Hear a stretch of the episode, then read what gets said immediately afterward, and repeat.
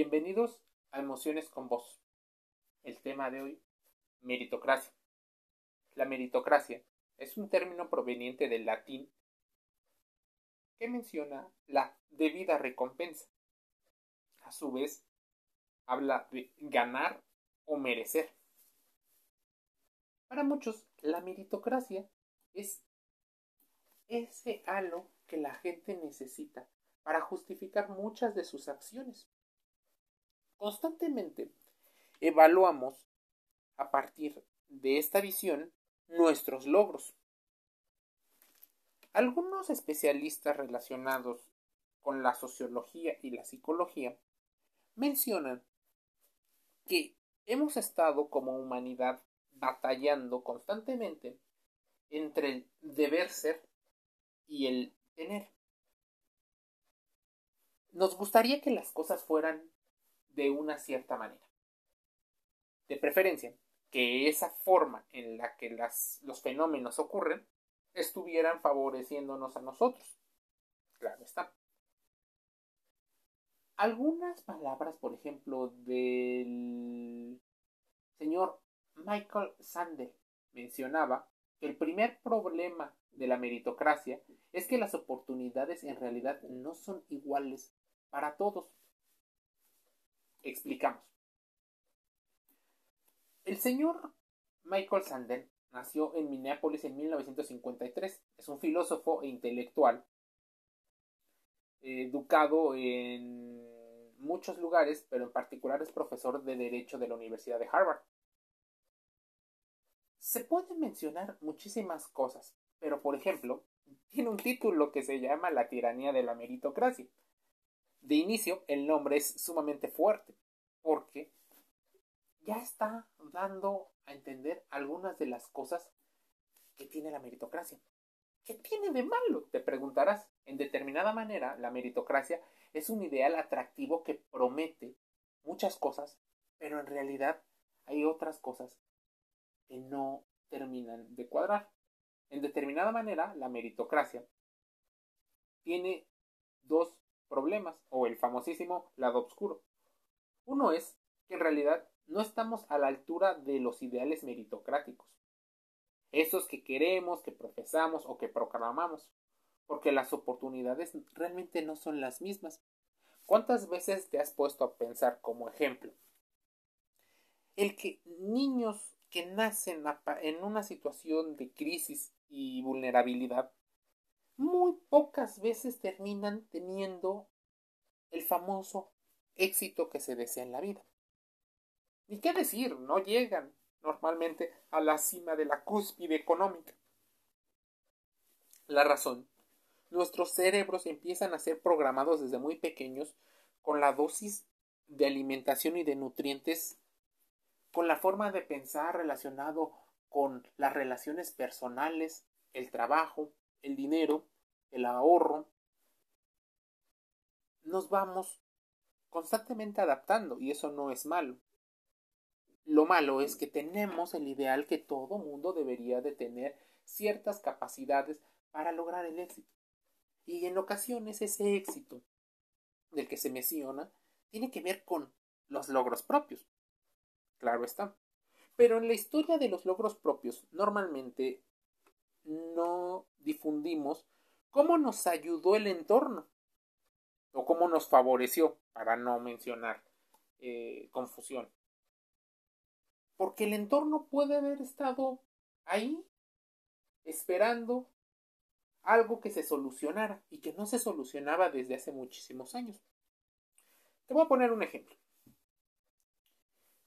En su momento, había muy pocas computadoras y lenguaje relacionado para la programación. Pocos individuos tenían acceso a lo que se le llamaban las nuevas tecnologías. La calculadora eléctrica era sumamente complicada y solo estaba relacionada para personas que se relacionaban con la física, con la ingeniería y con este tipo de ciencias como la eléctrica. Hubo un chico, el señor William Gates, que seguramente te será muy conocido, Bill Gates. Él acudió a una escuela. Sí, curiosamente, en su escuela era de las pocas que había adquirido lo que era de las primeras computadoras. Bill y su amigo se metieron y encontraron nuevos lenguajes de programación. Pero, ¿qué hubiera pasado o qué pasó con aquellos individuos que no iban a esa escuela, no tenían acceso a la computadora y eventualmente no se volvieron en los genios de la computación, no tanto porque no tuvieran el talento, sino porque no tenían la herramienta principal para poder aprender ese tipo de conocimientos. Así, puede ser azar que favorecieron a un perfil determinado. Ya el resto de la historia donde él va, se involucra, tiene el interés, hace la red de contactos, empieza a vender sus proyectos y las ventajas y desventajas que tiene el generar su compañía Microsoft. Es otra historia. Pero lo que quiero reflejar con esta historia es que normalmente no mencionamos esa parte de la historia donde el entorno favorece nuestro perfil, nuestras habilidades e intereses.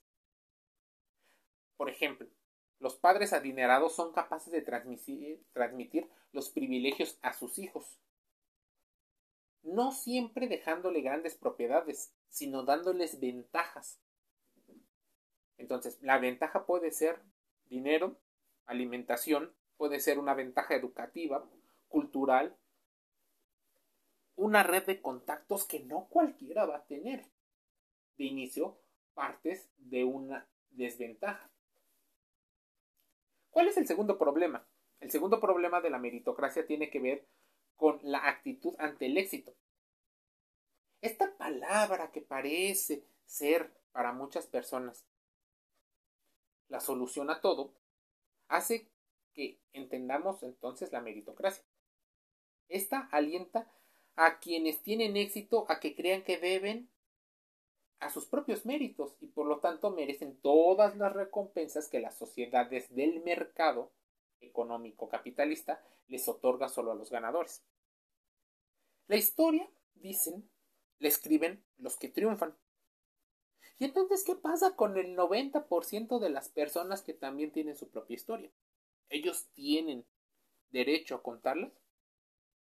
¿Ellos habrán tenido éxitos también? Por supuesto tienen derecho y han tenido éxito. Pero, normalmente, quien posee más poder es quien eventualmente modifica los cursos para favorecer su perfil aún más. Pero si los que tienen éxito creen que se lo han ganado por sus propios logros, también tienden a pensar que lo que se ha quedado atrás es culpa o responsabilidad de aquellos individuos que no son como él. Así, se va forzando el pensamiento del deber ser. Porque entonces el deber ya no favorece al entorno, a la comunidad, sino favorece a una figura. Algo muy parecido sucede en las sectas, en los negocios multinivel y en las estafas piramidales. Normalmente van dirigidos a engrandecer la imagen de un solo individuo. ¿Sí? La meritocracia en muchas ocasiones crea arrogancia entre los ganadores. Crea esta sensación de falsa humildad y se sienten en ocasiones con el derecho de humillar a los que han quedado atrás por las circunstancias que sean. Es un lado perverso, el lado B. Y no solo tiene que ver con las políticas económicas, pero sí son promovidas en el mundo de las emociones como esta llave para el ascenso social. Hay una retórica detrás de este posible ascenso o movilidad social. No cualquiera la puede tener, es muy difícil. Existen muchas situaciones que te hacen pensar que la meritocracia, entonces, es un fenómeno que debe ser estudiado, pero que debes de quitar de tu lenguaje común. Porque podría ser un tema de desigualdad, de discriminación, o incluso, metiéndonos un poco más allá, podría ser una situación de poca capacidad de análisis del entorno. Entonces, cuando intentes evaluar las emociones y los sentimientos que tienes, es importante que tengas muy bien claro qué rol jugaron las otras personas o juegan las otras personas. Si te ha pasado una situación así, entonces venimos a utilizar más el razonamiento que las emociones. Porque en este mundo económico muchas personas te mencionan aspectos sumamente emocionales, inconscientes o irracionales. Que tú solo sientas y te dejes guiar, nunca metiendo la comparación, la contrastación de información ni la introspección. Ahí es donde el razonamiento te hace pensar en qué he hecho, por qué lo he hecho, resolviendo las preguntas más básicas que el humano se ha hecho a lo largo de toda su historia. ¿Qué? ¿Cuándo? ¿Dónde? ¿Cómo? ¿Por qué? ¿Con quién?